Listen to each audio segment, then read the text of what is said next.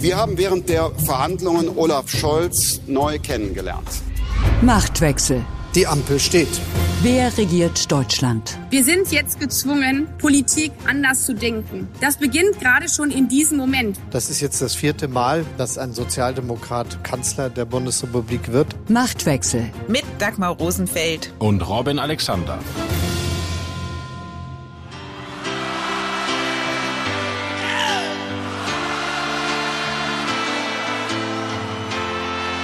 Ist das einzige Dieses Lied von Marius Müller-Westernhagen ist eine der Hymnen, wie sie nur in Freiheit Lebende über Freiheit singen können. Unbeschwert, selbstbewusst und immer auch ein bisschen selbstgefällig. Was es tatsächlich bedeutet, wenn Freiheit zum einzigen wird, was zählt, das zeigen in diesen Tagen die Menschen in der Ukraine. Väter, Ehemänner, Brüder, die sich an Bahnhöfen von Frauen und Kindern verabschieden, um zu kämpfen. Zivilisten, die sich russischen Panzern entgegenstellen. Und ein Präsident, der nicht weicht. Ein Volk ist bereit, für Freiheit den höchstmöglichen Preis zu zahlen, das eigene Leben. Dieser Tatenmut der Ukrainer hat der Tatenlosigkeit der Bundesregierung ein Ende gesetzt. Unter dem Eindruck der Ereignisse in der Ukraine und unter dem Druck der internationalen Gemeinschaft hat Bundeskanzler Olaf Scholz die deutsche Außen- und Sicherheitspolitik radikal neu definiert. Von einer Zeitenwende ist seit seiner Regierungserklärung am Sonntag die Rede. Wie der Krieg in der Ukraine die deutsche Regierungspolitik und die deutsche öffentliche Meinung binnen weniger Tage verändert hat, darum geht es in dieser Folge von Machtwechsel. Am Donnerstag hat Präsident Putin mit seinem Überfall auf die Ukraine eine neue Realität geschaffen. Diese neue Realität erfordert eine klare Antwort. Wir haben sie gegeben.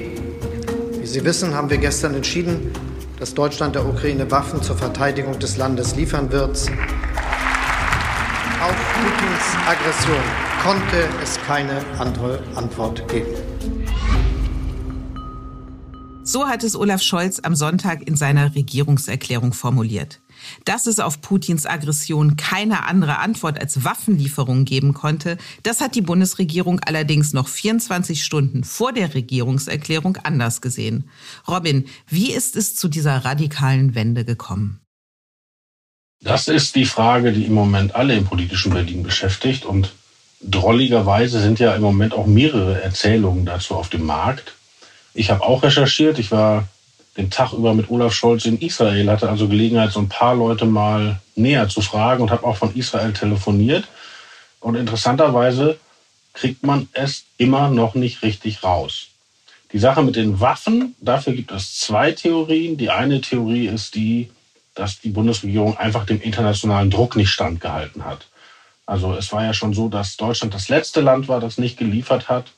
Und am Samstag dann haben die Niederländer gefragt, ob sie Waffen schicken können, die mal in Deutschland hergestellt wurden. Das ist ja so, wenn Deutschland liefert, gibt es immer diese Verträge. Und man hätte halt wirklich dumm dagestanden, wenn man das den Niederländern verwehrt hätte. Und gleichzeitig ist der polnische Ministerpräsident und ein Kollege aus dem Baltikum nach Berlin gereist, um Olaf Scholz ins Gewissen zu reden. Lass uns mal auf diesen Samstag gehen. Also es war ein Samstagnachmittag, als die Meldung über den Ticker ging, Deutschland erlaubt den Niederlanden, die Waffen an die Ukraine weiterzugeben. Das haben wir Journalisten in diesem Moment schon als einen großen Schritt gewertet im Vergleich zu dem, was vorher Sache war. Und knapp eine Stunde später ging dann über den Ticker, dass Deutschland selber Waffen liefern wird. Warum ist das in so Etappen an die Öffentlichkeit gedrungen? Die Niederländer haben, glaube ich, damit gewunken, das öffentlich zu machen, wenn Deutschland abgelehnt hätte. Und darum ist auch zuerst bekannt geworden, dass Deutschland das zulässt. Und wie das in der Bundesregierung gelaufen ist, dazu kann man, dazu gibt es sozusagen zwei Erzählungen. Die eine Erzählung ist, dass Olaf Scholz sich schon viel früher am Samstagmorgen umentschieden hätte und hätte das nur so lange geheim gehalten. Und die andere Erzählung ist, dass er tatsächlich den Druck nicht mehr standhalten konnte. Ähm, wozu man neigen will, kann man sich selber aussuchen. Was sicher ist, ist, dass die Meinungsbildung in der Bundesregierung nicht einheitlich verlief. Und der Erste, der gesagt hat, wir müssen Waffen liefern, war Robert Habeck. Das hat er im vergangenen Jahr ja schon gesagt, im Mai, als er an der ukrainischen Front war. Ja, in der Tat. Damals hat das aber nur drei Tage gehalten. Dann musste er da zurückrudern, war aber, glaube ich, schon länger davon überzeugt. Das kann man auch sicher annehmen von Jim Özdemir, der ja auch im Kabinett ist, der aber da natürlich als Verkehrsminister nicht gefragt ist. Und Habeck hat das als erster gesagt. Habeck musste erst Annalena Baerbock überzeugen und dann mussten sie das Kanzleramt überzeugen. Und wie gesagt, es gibt die konkurrierende Erzählung, dass Olaf Scholz das schon Samstagmorgen entschieden hat. Jeder darf sich selbst überlegen, was er glaubt. Aber tatsächlich hat dann diese Kehrtwende am Samstagabend alle überrascht. Und am Sonntag kam ja dann die Regierungserklärung, wo zu den Waffenlieferungen Scholz Stellung genommen hat. Er hat aber auch noch, also er hat ja mehrere Punkte genannt, zur Ausrüstung der Bundeswehr etwas gesagt, und zwar ein Sonderfonds in Höhe von 100 Milliarden Euro, der eingerichtet werden soll. Und das hat ja nicht nur uns Beobachter und die deutsche Öffentlichkeit insgesamt überrascht, sondern es heißt auch, von dieser Summe zumindest sind die Grünen überrascht worden. Ja, das ist auch wirklich eine irre Geschichte. Also ich bin jetzt so weit gekommen, dass ich weiß, es gab diesen Plan als Vorlage im Finanzministerium allerdings ohne die Hausnummer, also ohne die 100 Milliarden. Und woher dieser Plan kommt, das ist auch völlig irre, weil du erinnerst dich doch, Dagmar, als Donald Trump noch Präsident war, hat er immer so wahnsinnig Druck gemacht, Deutschland müsse das 2-Prozent-Ziel der NATO einhalten. Ja? Und das haben die Präsidenten vor ihm ja auch getan, muss man ja, mal dazu sagen. Er hat aber es in, in seiner bekannten, dezenten Art unternommen. so. Und damals hat Merkel das ja immer nach außen alles gesagt, machen wir nicht. Aber interessanterweise haben Merkel und ihr damaliger Finanzminister Olaf Scholz auf Arbeitsebene einen Plan erarbeiten lassen, wie könnte man das denn machen? Also wie könnte denn Deutschland über diese zwei Prozent kommen? Sogar mehrere Varianten waren da ausgearbeitet von den Beamten. Und eine dieser Varianten war tatsächlich dieses Sondervermögen. Und das haben die dann an diesem Samstag einfach aus der Schublade gezogen. Also irrerweise hat Putin jetzt das erreicht, was Trump wollte und nicht bekommen hat. Das ist schon eine verrückte Wendung. Aber nochmal dazu, was ich gehört habe, ist, dass diese Summe zumindest auch in der FDP-Fraktion, die haben ja vor der Sondersitzung des Bundestags alle Fraktionssitzungen gemacht, auch nicht genannt worden ist. Dass diese Summe also wirklich erst in der Regierungserklärung von Scholz auch dem Parlament und den Fraktionen öffentlich gemacht wurde. Ja, also das kann man äh, sicher durch Recherche feststellen. In keiner der drei Regierungsfraktionen ist die Summe genannt worden. Also weder bei der SPD noch bei den Grünen noch bei den Liberalen. Warum nicht? Aber das, das könnte man könnte ja noch sagen, das macht man nicht, weil da sind ja bei der SPD 200 Abgeordnete und man will halt nicht den Effekt der Regierungserklärung verderben. Aber die interessante Frage ist ja, waren denn führenden Leute eingeweiht? Ja? Und da kann man jetzt überlegen, was ist führend? Also zum Beispiel, es waren nicht alle stellvertretenden Fraktionsvorsitzenden eingeweiht. Das ist sicher. Zu Herrn Mützenich, dem Fraktionschef der SPD, gibt es konkurrierende Theorien. Manche Leute sagen, er war vorher eingeweiht, manche Leute sagen, er war nicht eingeweiht. Er selber sagt dazu gar nichts. Wenn man Aber was er ja getan hat, muss man dazu sagen, einen Tag vorher noch in Interviews erklärt, das Aufrüsten der Bundeswehr sei nun keine Lösung. Ja, das wäre ein Indikator, das dafür spricht, dass er erst am Sonntag informiert wurde. Aber auch dann ist ja noch die Frage, Sonntagmorgen oder Sonntag erst tatsächlich hat er es im Plenum gehört. Und die Rede, die er anschließend halten musste, war ja wirklich eine ganz besondere Rede, weil der war ja ganz stark angefasst. Der hat ja ganz, der war tief bewegt, der hat Sätze gesagt, äh, das ist eine Schuld, also dass der Krieg nach Europa zurückkehrt sozusagen, die wir bis an unser Lebensende abtragen müssen. Also ein, ein sichtlich Mensch, der neben der normalen Spur war. So, aber also, wer es sicher wusste, klar Scholz. Wer es sicher wusste, klar Christian Lindner, weil der muss das ja als Finanzminister umsetzen. Ja? Jetzt ist die Frage, wer wusste es bei den Grünen? Und auch da gibt es konkurrierende Erzählungen. Eine Erzählung ist, dass Baerbock und Habeck eingeweiht waren, was ehrlich gesagt auch Sinn ergibt, wenigstens Habeck als führender Vertreter der Koalitionspartei. Und er hätte das dann nicht in der Fraktion weiter kommuniziert. Eine zweite Sache ist, wird von Kollegen geschrieben, dass Scholz Habeck angerufen habe und ihm unterrichtet habe, wie er es machen will, also mit Sondervermögen, mit Grundgesetzänderung, aber nicht die Summe gesagt hätte.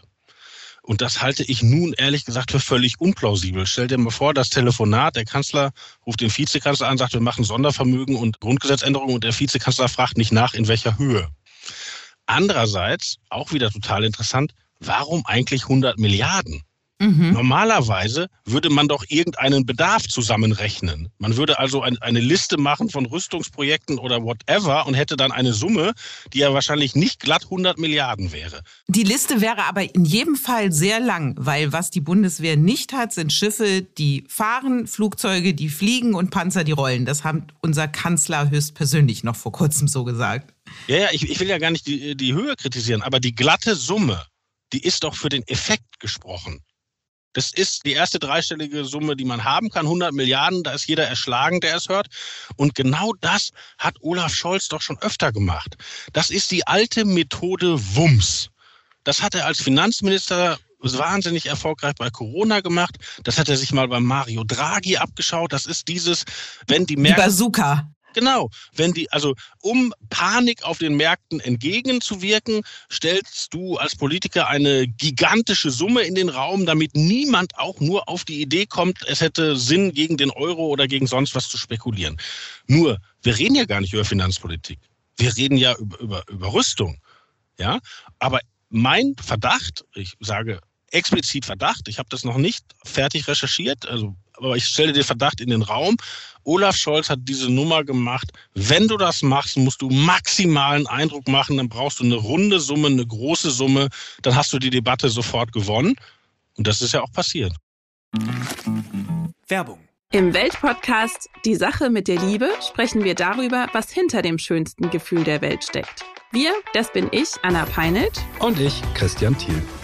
Es geht um ehrliches Dating, scheinbar unüberwindbare Beziehungsprobleme und um alles, was den Liebesalltag so ausmacht. Alle zwei Wochen montags neu bei Welt und überall da, wo es Podcasts gibt. Werbung Ende. Absolut. Selbst die deutsche Öffentlichkeit, die doch sehr zurückhaltend ist, wenn es um Kriegseinsätze, um Bundeswehr geht, die es fast nicht ausgehalten hat, dass Soldaten umsonst die Deutsche Bahn nutzen dürfen und sie mit ihnen in einem Abteil sitzen müssen, sind jetzt plötzlich völlig hinter diesem Regierungskurs. Und wenn man sich die Regierungserklärung von Scholz am Sonntag angehört hat, haben wir ja in diesem Podcast sehr oft darüber gesprochen, über wertegeleitete Außenpolitik. Das Schlagwort, das Annalena Baerbock von Anfang an in die Debatte gebracht hat. Hat Scholz mit seiner Regierungserklärung jetzt die Definition geliefert, was wertegeleitete Außenpolitik bedeutet, welche Konsequenzen sie hat? Soweit würde ich nicht gehen. Wenn man sich das auch genau anschaut, unterscheidet er sich doch in seiner Rhetorik deutlich zum Beispiel von Baerbock. Baerbock hebt sehr auf den heldenhaften Kampf der Ukraine ab, hebt sehr auf allgemeine Werte ab und begründet eher die Waffenlieferung. Scholz hat in der Regierungserklärung relativ wenig über die Ukraine gesagt. Er hat eher begründet, warum in dieser neuen Zeit die Bundeswehr fit werden muss. Also man könnte auch sagen, dass er verstanden hatte, dass dieses Problem dieser unterfinanzierten Bundeswehr nicht mehr ewig hält und dass er jetzt eine Chance ergriffen hat, die Schublade aufgemacht hat, den Plan rausgeholt hat und das umgesetzt hat, was sowieso dran gewesen wäre irgendwie. Es heißt ja immer, dass was jetzt passiert, ist ein Bruch mit der Außenpolitik Merkels. Aber dann hat er für die Bundeswehr offenbar ein Konzept aus der Schublade geholt, was unter der Ära Merkel entwickelt worden ist. Also ja. haben wir Merkel doch wieder präsent in der aktuellen Politik der jetzt Ampelregierung? Naja, Vorsicht. Also Merkel hat das erarbeiten lassen, aber sie hat es ja nicht zu eigen gemacht. Und dass Politiker in bestimmten Situationen in den Apparat geben, bitte erarbeitet mir Optionen, bitte Lösungsvorschläge machen. Dafür kann man einen Politiker noch nicht verhaften. Das, das ist eigentlich gutes Regieren. Aber Scholz wusste sozusagen, wo die Schublade im Finanzministerium war und konnte Lindner sagen, wo er es rausholt. Es ist auch nicht ganz ein Bruch mit der Ära Merkel, weil erinnere dich, damals hat Merkel ja auch schon einmal Waffen geliefert an die Kurden. die Peschmergas, die die Jesiden vor dem IS gerettet haben. Wir haben das schon mal im Podcast erzählt. Nur der Unterschied ist halt, dass Merkel das damals in so einer clandestinen Aktion gemacht hat. Äh, nach einer Kabinettssitzung ein paar Leute zusammengerufen und äh, nicht an die große Glocke gehangen. Und Scholz hat das jetzt richtig, Sondersitzung, Bundestag, Regierungserklärung, also richtig öffentlich, wie man es eigentlich in der Demokratie auch machen muss. Scholz ist ja ein ganz nüchterner Typ. Das ist ja auch in seiner Regierungserklärung gewesen. Pathos geht ihm ab. Am Dienstag hat er dann auf einer Pressekonferenz folgenden Satz gesagt, der, wenn man ihn sich nochmal anhört, wirklich erschütternd ist. Lass uns mal reinhören. Und deshalb dürfen wir uns nichts vormachen. Das wird jetzt noch eine ganz, ganz dramatische Zeit werden. Und die Bilder, die wir bisher beklagen mussten, und über die wir bedrückt sind mit den vielen Toten und Verletzten, mit den zerstörten Gebäuden, den zerstörten Infrastrukturen, die werden nur ein Anfang sein von dem, was wahrscheinlich noch kommt. Das ist eine erschreckende, aber wohl auch realistische Prognose, die Scholz da getroffen hat. Robin, du hast ja gerade erzählt, du hast wenige Stunden danach bist du dann mit Scholz in den Regierungsflieger gestiegen, um nach Israel zu fliegen. Was für einen Olaf Scholz hast du da erlebt? Erstmal ist ja bemerkenswert, dass er die Reise überhaupt gemacht hat. Also, dass er in einer solchen Situation äh, die Hauptstadt verlässt. Und er hat dann erzählt, und dass ihm es wichtig war, dass er diesen Antrittsbesuch macht. Er hat den auch begonnen in Yad Vashem, also der Gedenkstätte, und hat dann nur israelische Termine gemacht. Er hatte vorher ursprünglich Termine geplant in Ramallah bei der Palästinenserbehörde und wollte noch nach Jordanien weiterfahren. Das hat er alles gestrichen. Aber dieses israelische Zeichen wollte er setzen. Und ich fand schon, er ist immer noch nicht emotional und er ist völlig gefasst. Aber man sieht ihm, glaube ich, schon an, dass er gerade merkt, wie hart Regieren ist. Hartes Regieren, da kommen wir dann zu unserer Außenministerin. Und ich finde, kaum ein Minister hat seine Rolle vom ersten Tag an so sehr angenommen und auch so ausgefüllt, wie Annalena Baerbock das getan hat. Und sie hat jetzt in der Nacht zum Mittwoch vor der UN-Versammlung eine Rede gehalten, wie sie ein Heiko Maas, aber auch ein Frank-Walter Steinmeier wohl nie hätte halten können. Lass uns mal kurz reinhören. Ein kleines Mädchen wurde in einer Metrostation in Kiew vor ein paar Tagen geboren. Mir wurde gesagt, ihr Name ist Ismir. Ihre Familie musste sich verstecken, wie viele andere Familien in ganz, der ganzen Ukraine. Sie mussten sich schützen vor Raketen und Bomben. Sie leben in Schmerz und in Furcht. Sie wurden gezwungen, sich von ihren Familienangehörigen zu trennen, weil Russland einen Aggressionskrieg gegen die Ukraine gestartet hat. Meine Damen und Herren, ich glaube, dass das die Abstimmung heute um Mia geht. Dass ausgerechnet eine pazifistisch bewegte Partei wie die Grünen nun mit dem bricht, was unter Angela Merkel deutsche Außen- und Sicherheitspolitik ausgemacht hat, nämlich verhandeln, aber niemals eingreifen, das scheint doch das Regierungsschicksal der Grünen zu sein. Also so wie Joschka Fischer als Außenminister den ersten bewaffneten Einsatz der Bundeswehr in der bundesrepublikanischen Geschichte ermöglicht hat, ermöglichen jetzt Baerbock und Habeck Waffen und Aufrüsten der Bundeswehr. Robin, was glaubst du, was kommt da als nächstes? Eine Rückkehr zur Kernenergie? Da sind wir noch nicht, aber ich glaube, man muss sich die Person und das Agieren von Frau Baerbock in den letzten Tagen noch ein bisschen genauer angucken. Mhm. Weil Joschka Fischer war ja damals der Treiber dieser Veränderung. Joschka Fischer hat gesagt, wir müssen jetzt uns an dieser NATO-Aktion beteiligen. Wir müssen die äh, serbische Armee stoppen. Das muss jetzt einfach sein, um einen Genozid zu verhindern. In dem Fall, den wir besprechen, war Baerbock nicht die Treiberin. Baerbock hat sich gegen Waffenlieferung länger gewehrt als Habeck.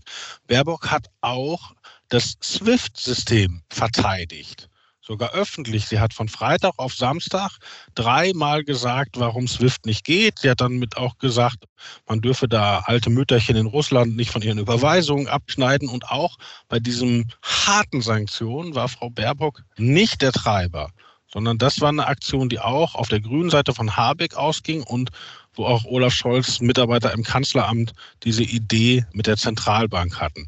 Also Frau Baerbock ist jemand, der nach außen hin sehr gut funktioniert, diese Rede ist ja auch eigentlich keine deutsche Rede, es ist eine amerikanische Rede, die mhm. beginnt mit dem Bild. Ne? Also dies, da ist ein Baby geboren, es heißt Mia, also ich gebe euch das Bild. Ein Frank-Walter Steinmeier hätte immer erstmal die Lage geschildert. Ja? Also sie, sie hat einen amerikanischen neuen Ton. Ich nehme ja auch ab, dass sie das alles so empfindet, wie sie das sagt, aber die Treiberin der Veränderungen und die substanzielle Veränderung ist ja A, wie wir schon besprochen haben, die, die Waffen und, und B vor allen Dingen die Aufrüstung sie war dann nicht die Treiberin. Dieser radikale Kurswechsel, den Habeck angestoßen hat, den Baerbock jetzt mitträgt. Was macht das denn aber mit den Grünen insgesamt als Partei? Im Moment sind sie ja noch relativ still, aber du hast ja auch den Überraschungsmoment mit der immensen Summe für die Aufrüstung der Bundeswehr vorhin genannt. Werden die Grünen das wirklich mittragen? Das werden die nächsten Tage zeigen. Für die Grünen kommt ein ganzes Paket von Herausforderungen. Die Waffen sind interessanterweise gar nicht die schwersten, weil den Waffen hat sogar Jürgen Trittin zugestimmt und Christian Ströbele ist ja nicht mehr im Bundestag. Also dass man da jetzt den Ukrainern die Waffen nicht versagen kann, das ist, glaube ich, durch in der Fraktion. In der Partei vielleicht nicht, aber in der Fraktion schon. Aber die Aufrüstung ist wahnsinnig problematisch für die Grünen. Die Grünen haben sich noch in den Koalitionsvertrag darum rumgemogelt zu sagen, nicht das 2%-Ziel, sondern das 3%-Ziel, aber dann mit Entwicklung und Diplomatie, also haben das so versucht, mit anderen Dingen zu verrechnen. Und dass es jetzt tatsächlich darum geht, Rüstungsprojekte zu machen, Waffen zu kaufen, aufzurüsten, alles andere ist ja Wortklauberei, da werden die noch lange drauf zu kauen haben. Und du hast natürlich den dritten Punkt schon angesprochen. Die Klimaziele geraten in Gefahr. Unsere Energiewende ist auf der Brückentechnologie oder dem Brückenenergieträger russisches Gas aufgebaut. So, der fällt jetzt weg. Zwar haben wir, was ich ehrlich gesagt ein bisschen unterblick in der Öffentlichkeit finde, eine Konstruktion gewählt, dass die Russen weiter Gas liefern können und wir weiter Gas bezahlen können. Also die Gazprom Bank ist eine der wenigen Banken, die nicht gelistet ist. Also die Bundesregierung versucht alles, um diesen Kreislauf russisches Gas, deutsches Geld aufrechtzuerhalten. Wir wissen nur nicht, wie lange Putin das mitmacht. Und es kann gut sein, dass das irgendwann nicht mehr mitmacht. Und dann ist natürlich die Frage, verschiebt man die Klimaziele verfeuert man Steinkohle, setzt man wieder auf die Braunkohle, wie es ja der SPD-Ministerpräsident Voigtke schon ins Spiel gebracht hat, oder sagt man halt, also die nächsten drei Kernkraftwerke, die nehmen wir vielleicht nicht vom Netz? Oder muss man von allem etwas machen? Und das ist ja auch bemerkenswert, was der Ukraine-Krieg ausgelöst hat. Also, dass Christian Lindner erneuerbare Energien jetzt Freiheitsenergien nennt, hätte man sich auch nicht vorstellen können. Und dass Robert Habeck zumindest äh, sich so äußert, dass man nicht ausschließen kann, dass Kernenergie vielleicht doch noch mal eine Option ist, das ist schon ja bemerkenswert. Ja, aber wir wollen doch die Politiker nicht dafür kritisieren, dass sie klüger werden. Also Lindner hat mit dem ihm eigenen Pathos etwas ausgesprochen, was aber einfach nur wahr ist. Also der Case für erneuerbare Energien war klimapolitisch immer schon zu begründen. Jetzt ist er auch geopolitisch zu begründen. Weil egal für welche der eben beschriebenen Lösungen Deutschland sich entscheidet, natürlich ist es besser, das Zeug hier aus erneuerbaren Energien zu gewinnen oder meinetwegen aus erneuerbaren Energien in Spanien, die dann zu uns kommen. Aber ab jetzt ist es wirklich so, erneuerbare Energien sind jetzt für die Sache der Freiheit. Ist so. Müssen wir alle drüber weg, Dagmar. Schaffen wir, Robin. Wir schaffen das. Ich habe schon verarbeitet. Also Scholz hat die Grünen in Schwierigkeiten gebracht, was die Sicherheitspolitik angeht, was auch die Energiepolitik angeht. Aber er hat auch die FDP in Schwierigkeiten gebracht, weil die FDP ist die Partei, die für das Einhalten der Schuldenbremse ist, für Haushaltsdisziplin. Und jetzt hat Lindner ja nicht nur den Nachtragshaushalt mit 60 Milliarden für den Zukunftsfonds verabschiedet, sondern jetzt gibt's noch 100 Milliarden Sondervermögen für die Bundeswehr. Und nu? Ja, also er wird natürlich sagen, ich halte die Schuldenbremse ein. Das sagt er in jedem Interview. Ja, aber wenn man hinguckt, hat man ja jetzt die Corona-Milliarden, die unter Ausnahmebedingungen aufgenommen worden sind, die Klimamilliarden und bald die Rüstungsmilliarden. Und das sind jetzt schon drei Schattenhaushalte. Und irgendwann sieht man natürlich vor lauter Schattenhaushalt auch den richtigen Haushalt nicht mehr, egal wie sonnig der dasteht. Und das wird den noch in Schwierigkeiten bringen. Aber interessanterweise, und das ist echt auf der taktischen Ebene schon ziemlich clever von Scholz, auch die Kritiker. Weil die CDU hat ja gerade eine Klage gegen die Klimamilliarden. Also das, die Klimamilliarden sollen jenseits des Haushaltes nicht aufgestellt werden können. Aber die Bundeswehrmilliarden sehr wohl. Genau. Und weil die Unionsfraktion ja, als Scholz die Bundeswehrmilliarden verkündet hat, geschlossen aufgestanden ist im Parlament und applaudiert hat, wird es ja ziemlich schwer, dagegen zu stimmen. Aber für Bundeswehrmilliarden zu stimmen und gegen Klimamilliarden zu klagen, das wird ziemlich schwer in der Fußgängerzone von Castrop-Rauxel zu erklären, bald vor der NRW-Landtagswahl. Oder im Sauerland. Lass uns doch dann kurz über Friedrich Merz sprechen. Wir kommen ja ohne die CDU nicht aus. Und was Merz immerhin gezeigt hat, ist, dass, wenn es drauf ankommt, er doch eine überzeugende Rede halten kann. Und das hat er nämlich am Sonntag dann auch getan. Als Oppositionsführer hat er auf die Regierungserklärung von Olaf Scholz geantwortet. Und auch da mal ein Auszug zum Hören aus der Rede von Merz. Wir haben und wir behalten hoffentlich auch in der Zukunft eine klare Auffassung zu diesem Krieg und seinem einzigen Verantwortlichen. Der verantwortliche Mann heißt Wladimir Putin. Aus diesem, aus diesem lupenreinen Demokraten, der er nie war, ist nun endgültig und für alle Welt sichtbar ein Kriegsverbrecher geworden. Das hat Merz gesagt und er hat dann auch noch gesagt, in Wahrheit stehen wir spätestens mit dieser Woche vor einem Scherbenhaufen der deutschen und europäischen Außen- und Sicherheitspolitik der letzten Jahre und Jahrzehnte. Das ist sozusagen der doppelte Rittberger der verbalen Seitenhiebe. Gegen Schröder und auch noch gegen Merkel. Jetzt sind Schröder und Merkel Vergangenheit und für die Zukunft hat Merz der Regierung ja Unterstützung zugesagt, sowohl im Vorgehen gegen die Ukraine als auch, wie du gesagt hast, bei der Ausrüstung der Bundeswehr. Robin, erleben wir da jetzt im Bundestag gerade die ganz große Koalition? Das ist zu früh, aber Merz hatte wirklich einen besonderen Moment. Da hast du genau recht, weil eigentlich ist ja seine Funktion, den amtierenden Kanzler zu kritisieren als Oppositionsführer. Das hat er nicht getan, was ich klug finde, weil Scholz hat ja das umgesetzt, was die Union schon lange gefordert hat, nämlich die bessere Ausstattung der Bundeswehr, auch finanziell. Und er hätte jetzt kleinteilig werden können und darauf hinweisen können, dass Scholz als Finanzminister verhindert hat, was er als Kanzler jetzt mit großem Aplomb tut. Aber er hat sich dagegen entschieden in diesem Moment und hat stattdessen beide Vorgänger kritisiert.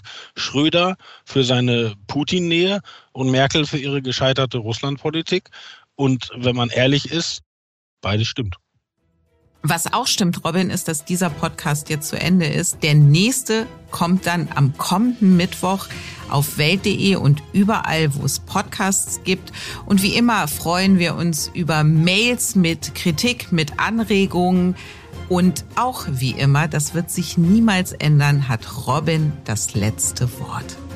Auf Wiederhören.